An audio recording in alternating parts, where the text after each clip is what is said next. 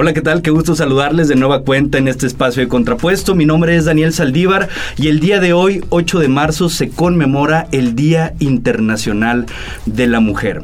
Para profundizar un poquito más acerca de este tema, conocer más acerca de las acciones que se realizan en este día, qué es lo que se conmemora en sí, la lucha que han tenido las propias mujeres a lo largo de la historia.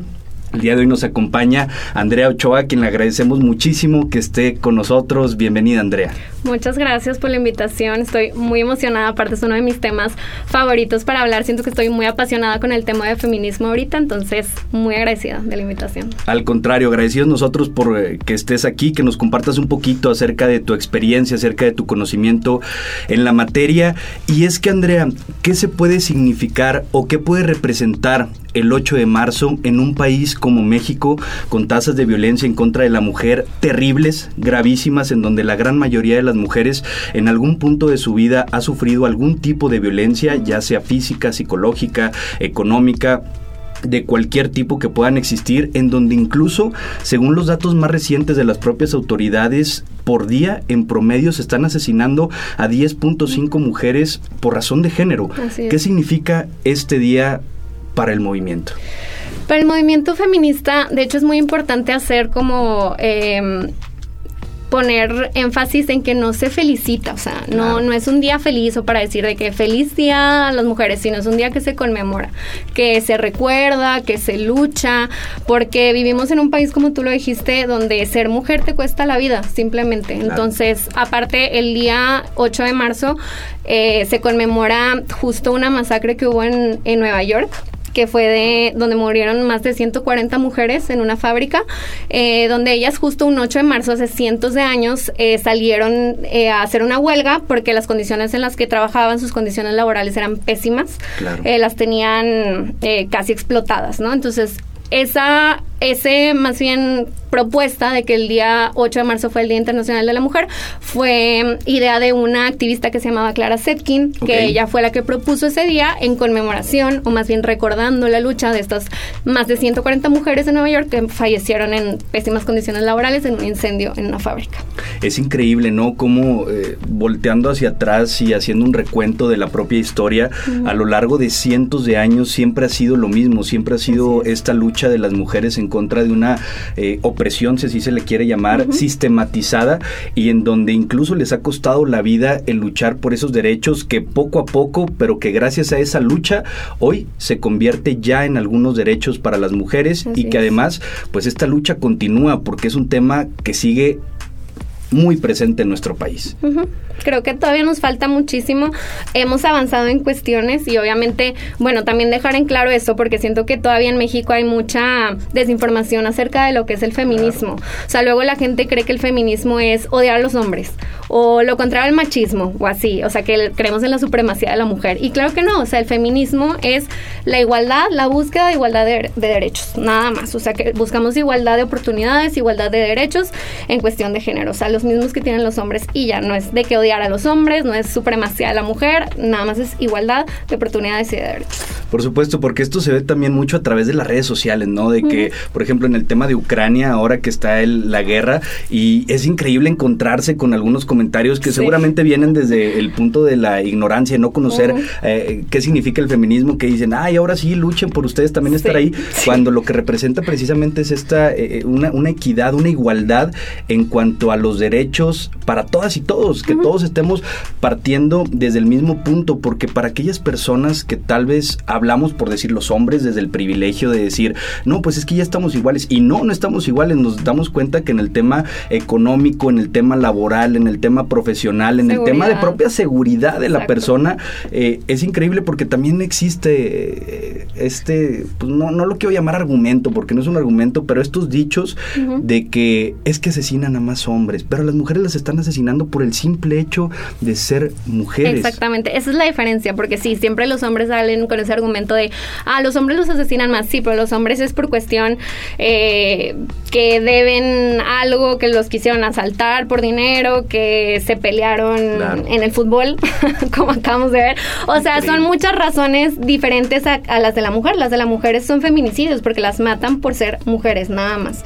10 mujeres al día, como dijiste, en México. Entonces es altísima la cifra de las muertes solamente por ser mujer. O sea, literalmente te cuesta la vida ser mujer. Entonces, si estamos en condiciones muy disparejas y justo estaba hablando con un amigo, o sea, de, de, este tema y le decía, es que yo creo que un hombre nunca va a saber lo que es caminar con miedo por la calle. O sea, estoy segura que tú caminas en la calle y no vas pensando que te va a pasar algo. O sea, digo, a lo mejor de repente, no sé, en la noche, pero no es lo no es lo normal, ¿no? Una mujer ahorita que yo, o sea, caminé de que una cuadra, ya vas pensando, o sea, lo que puede pasar, no estás tranquila en la calle.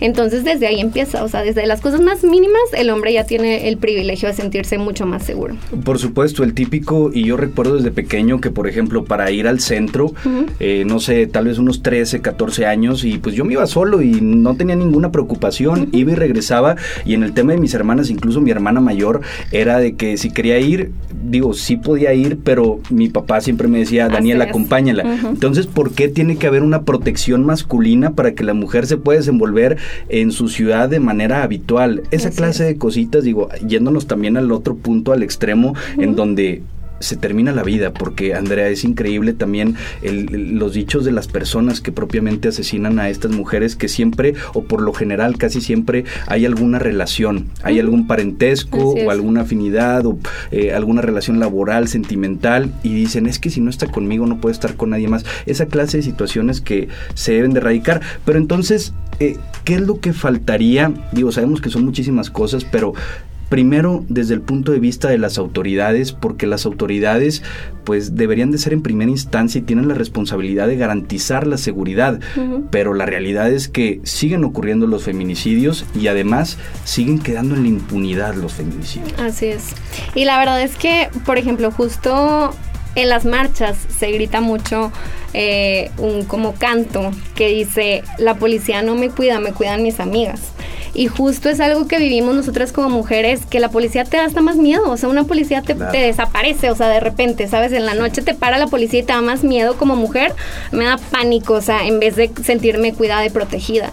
Y realmente, por ejemplo, en las marchas se siente esa sororidad y esa hermandad de que vas cuidada por tus propias eh, amigas, conocidas, eh, compañeras. Y eso está súper bonito. O sea, realmente se siente como que una hermandad muy, muy fuerte. Y en cuestión, sí, o sea, de las autoridades, siento que todavía falta muchísimo para nosotras sentirnos realmente seguras y protegidas por ellos. Por supuesto. Y desde el tema social, eh, ¿qué hace falta? ¿Qué necesitamos cambiar? porque si bien las autoridades están ahí para proteger, pero de entrada no deberían ni siquiera de ocurrir esta clase de hechos. Pues yo creo que todo parte como desde la educación de la casa, o sea, desde ahí yo creo que podemos hacer un cambio súper grande desde los papás, eh, inculcar en sus hijos que deben de respetar a las mujeres, que nunca deben de violentar a una mujer, que las mujeres no son objetos que puedes poseer, porque luego eso pasa, justo como decías, por eso tu pareja no te permite, si, está, si no estás con él no puedes estar con nadie más, porque te ve como un objeto, como un vil objeto que puede poseer, ¿no? Sí. Igual, en cuanto a hombres, o sea, ya, no sé, por ejemplo, jóvenes como nosotros, siento que es súper importante que los hombres sean aliados, o sea, que rompan ese pacto patriarcal que hay entre hombres, de, por ejemplo, pásame eh, las nudes de esta chava. Pues tú como hombre decir, ¿sabes qué no? O sea, no, no las quiero, no quiero ver, no voy a estar rolando la intimidad de otra persona, ¿me explico? O simplemente si tú escuchas a un amigo decir eh, un comentario machista, un chiste machista, decirle, oye, no me risa, no está cool tu comentario, ¿sí me explico? O sea, son pequeños eh, detalles, perdón, que puedes tú como hombre eh, ya ser aliado de nosotras, como parar ahí el, el, sí, el pacto patriarcal que hay entre hombres y ir poco a poco quitando ese, ese machismo que vivimos en la sociedad. Por supuesto, porque hay, hay muchos hombres que tal vez podrán, o podríamos, porque tal vez en algún momento se ha llegado a hacer el, el el tal vez callar ante estas situaciones o el ser partícipe, tal vez no de forma directa, pero el serlo de manera indirecta o al no señalar o al no condenarlo o incluso hasta aplaudirlo, Exacto. ya te vuelves parte del problema. El tema, por ejemplo, de, de, las nudes, que eh, si bien ya hay un tema de regulación, gracias a una gran lucha que hizo Olimpia junto con Y fíjate que fue también gracias a, los colectivos feministas que ayudaron a impulsar la ley Olimpia, que ahorita ya es ley y que se condena el el mandar o exhibir este contenido íntimo de, una mujer, o sea, ya es una ley. Entonces sí, gracias a, los colectivos y a, y a, las marchas, porque hay gente que está aquí, ¿de qué sirve la marcha? ¿Y de qué sirven los, sirven los colectivos? Simplemente esa ley se impulsó gracias a eso, entonces ya es una realidad que se puede hacer ley y pues sí, ha ayudado muchísimo también a las mujeres esa ley. Por supuesto, y gracias a esto se deja de normalizar esa clase de prácticas, porque una de las cosas que recuerdo que mencionaba eh, Olimpia una vez que platicamos con ella era que al principio ella era vista como la mala. Claro. Y los otros era como lo normal. Y ahorita afortunadamente digo queda un largo camino por recorrer evidentemente pero ya va cambiando un poquito esta perspectiva y ya quienes sabemos que están mal son aquellas personas que de alguna manera eh, consumen o comparten esta clase de, de contenido que es íntimo. Así es. y volviendo al tema de las marchas ¿qué le dirías tú a aquellas personas que tal vez desde la comodidad de su sillón, por lo general también hombres, eh, les dicen a las mujeres eh, cosas como esas no son las formas, para qué salen a marchar, eh, mejor dedíquense a hacer otras cosas más productivas. ¿Qué les comentarías a todas aquellas personas? Pues siento que para empezar la gente que hace ese tipo de comentarios es gente que habla desde su privilegio, o sea, es gente que a lo mejor no ha vivido eh, el perder una hija, el perder una amiga, el perder una hermana. La gente que está en las marchas de verdad es mamás gritando por sus hijas, es mamás exigiendo justicia. Sí, a lo mejor lo ideal sería todas hacernos diputadas y hacer leyes y, este aprobar leyes, pero no se puede, o sea, no es factible. Lo que nos toca hacer a nosotros desde nuestra trinchera es salir a la calle a gritar por las que ya no están. Y claro que ha ayudado, o sea, años y años, o sea, se, se pone la atención completa de medios de comunicación, de todo el mundo en las marchas, entonces claro que ayuda de cierta de cierto modo a visibilizar, ¿no? La lucha que, que estamos teniendo ahorita las mujeres, entonces por supuesto, y, que de alguna manera es en muchas ocasiones la única ruta que les han dejado, porque por ejemplo las madres que tú mencionas hace unos momentos ya han acudido a las procuradurías en su momento, ahora las fiscalías con las autoridades de seguridad, con sus representantes populares y en ningún lado les dan respuesta. Tenemos allá las madres buscadoras y diversos colectivos que están buscando a sus personas desaparecidas y que a las autoridades les hacen caso omiso. Entonces, lo ha dicho incluso la Suprema Corte de Justicia de la Nación que la manifestación social puede llegar a ser en ocasiones la única vía que le dejan a la ciudadanía para poder ser escuchados. Así es. Entonces es importante que en lugar de estar condenando, como ya lo mencionaste, desde el privilegio, mejor ser un poco empáticos y tratar de entender de qué se trata eh, e, este movimiento, esta lucha. Y aquí, Andrea, quisiera pasar, ¿cómo fue que tú entraste al tema del feminismo? Fíjate que yo, bueno, tengo ya, tengo 28 años, yo empecé a trabajar a los 20 y realmente toda mi vida, o sea, mi trabajo y toda mi vida en general gira en torno a las mujeres. Yo tengo, soy cofundadora de un estudio de belleza, este, que pues se centra en embellecer a la mujer. Soy maestra, llevo siete años siendo maestra en un instituto donde se imparte la carrera de diseño de imagen. Entonces, toda mi vida realmente he estado rodeada de mujeres y realmente eh, desde los 20 años que empecé a trabajar gracias a Dios le empezó a ir muy bien a mi negocio y creo que todo se lo debo a las mujeres, o sea, porque son las que tienen la confianza en mí, son las que em, me apoyan, las que están ahí fieles a mi, a mi trabajo y a mi contenido. Bueno, aparte tengo una plataforma en Instagram con casi 16 mil seguidores que todas son, bueno, no todas, pero el 90% son mujeres.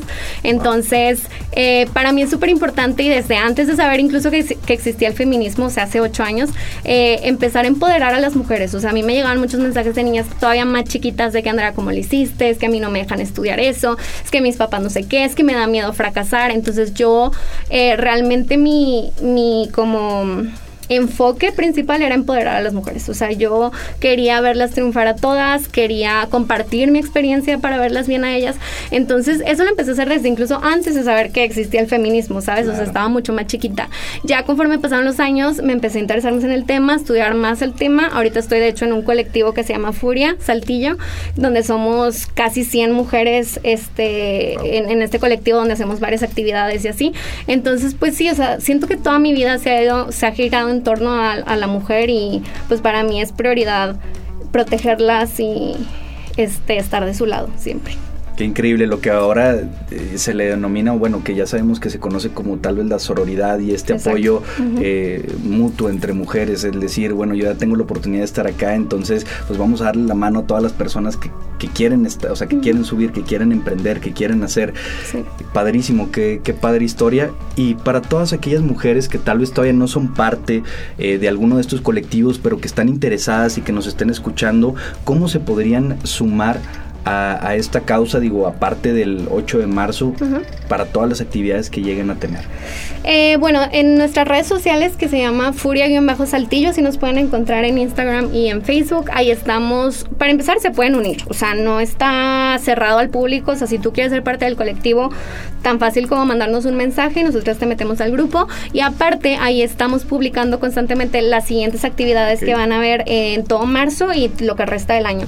Ahorita tenemos si mal no recuerdo, el 20 de marzo un mercadito en Plaza Tlaxcala que va a ser para puras emprendedoras mujeres y es completamente gratis para las emprendedoras, entonces para impulsar el emprendimiento femenino, que como te mencionaba es súper importante para mí, eh, el que una mujer sienta que no depende de nadie para para mm, ser independientes, ¿sabes? O sea, siento que el impulsar el emprendimiento femenino, a que las mujeres trabajen, el sentirse independientes es súper importante, entonces tenemos esa actividad y eh, vamos a seguir teniendo conforme pasen los meses, entonces ahí en esas redes nos pueden encontrar y pueden encontrar todas las actividades. Padrísimo, pues ya lo escucharon para todas las mujeres que se quieran sumar, porque por ejemplo el tema del emprendimiento es importantísimo porque ahí deriva también un tipo de violencia que es súper común y que tal vez no es tan visible, eh, que es el el tema de la violencia económica, es decir, que hay muchas personas que incluso las hacen ser dependientes y entonces entra esta coyuntura al momento de recibir esta violencia, tal vez ya física, en la que se quieren salir del lugar en donde están siendo violentadas, pero luego entra la duda de no pueden. qué voy a hacer. Exactamente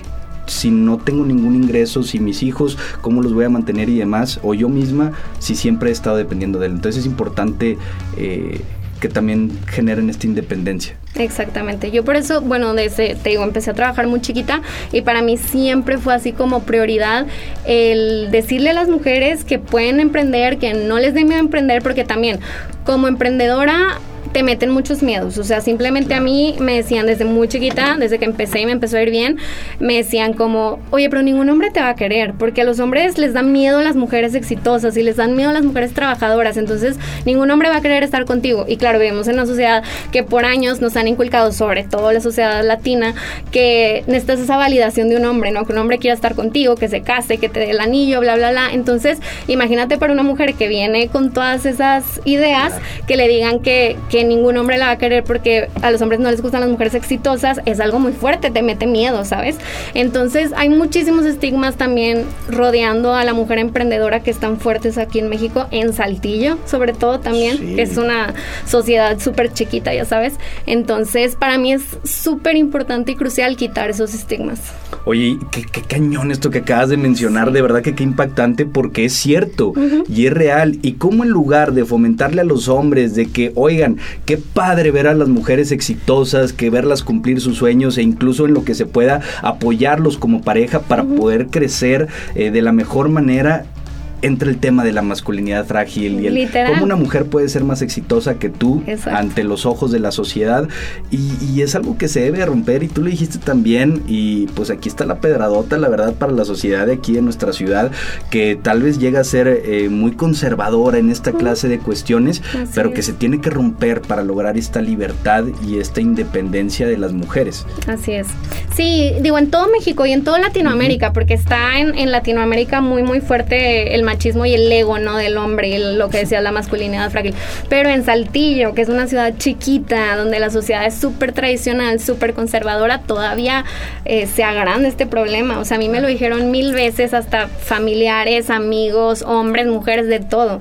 Y pues realmente sí es prioridad para mí, para las generaciones que vienen. Me siguen muchas niñas también chiquitas, entonces para las generaciones que vienen es importantísimo para mí quitar todas esas, esas ideas obsoletas y locas. Por supuesto, y me imagino que debe ser difícil escucharlo también del círculo cercano, que sabemos que tal vez no lo hacen por quererte perjudicar, pero que es por las creencias que se tienen anteriormente y que sí, como ya lo mencionaste, se deben de cortar de tajo para poder evolucionar todos como sociedad. Sí, yo creo, o sea, yo lo que haría sería hacerles la invitación a la gente que nos está escuchando de, de construirse, ¿no? Eso es lo, importante del feminismo, es eso, una deconstrucción, el, las los ideas eh, que yo tenía, volvérmelas a cuestionar, ¿realmente está bien esto que estoy pensando o es solo porque lo aprendí de mis abuelitos y de mis bisabuelitos que tenían otras ideas completamente diferentes? O sea, realmente empezarme a cuestionar mis ideas, eso es súper importante para el feminismo, tanto hombres como mujeres lo pueden hacer y ayuda.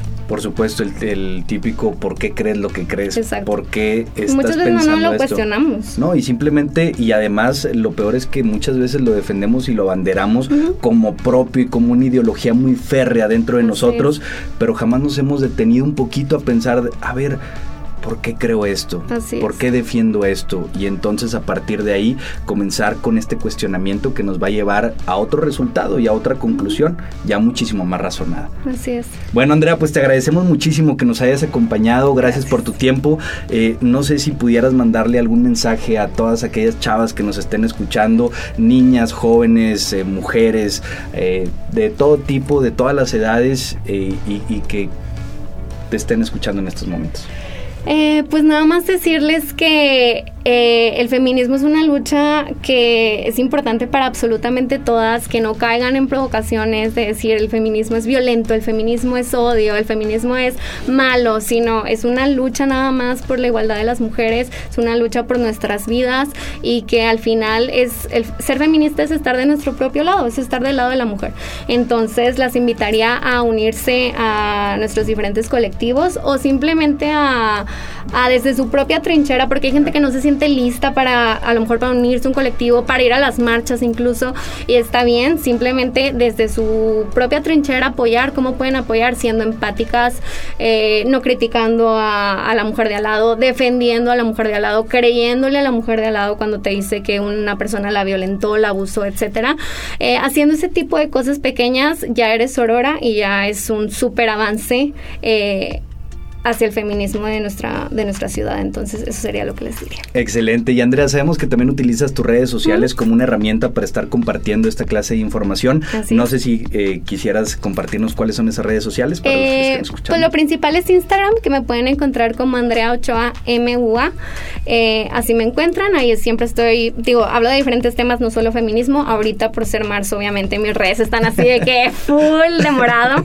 Este, pero hablamos también de amor propio, a veces tips de belleza, yo me dedico a eso. Obviamente tengo ocho años en, en, el ámbito de la belleza, eh, de ropa, de todo. O sea, yo intento mezclar todo, pero sobre todo mucho amor propio. O sea, creo que es como que con la bandera que voy en mis redes sociales. Entonces, así me pueden encontrar y ahí las veo. Importantísimo. De nueva cuenta, muchísimas gracias, Andrea, por acompañarnos y gracias a ustedes por habernos escuchado aquí en Contrapuesto. Les recordamos que nos pueden escribir, nos pueden hacer llegar todos sus comentarios a través de las diversas redes de El Día Diario de Coahuila. Nos encuentran así como el Diario de Coahuila, Twitter, Facebook, Instagram, por supuesto aquí en Spotify. Nos vemos en el próximo episodio. Esto fue Contrapuesto, una producción de Grupo Multimedia, el Diario de Coahuila.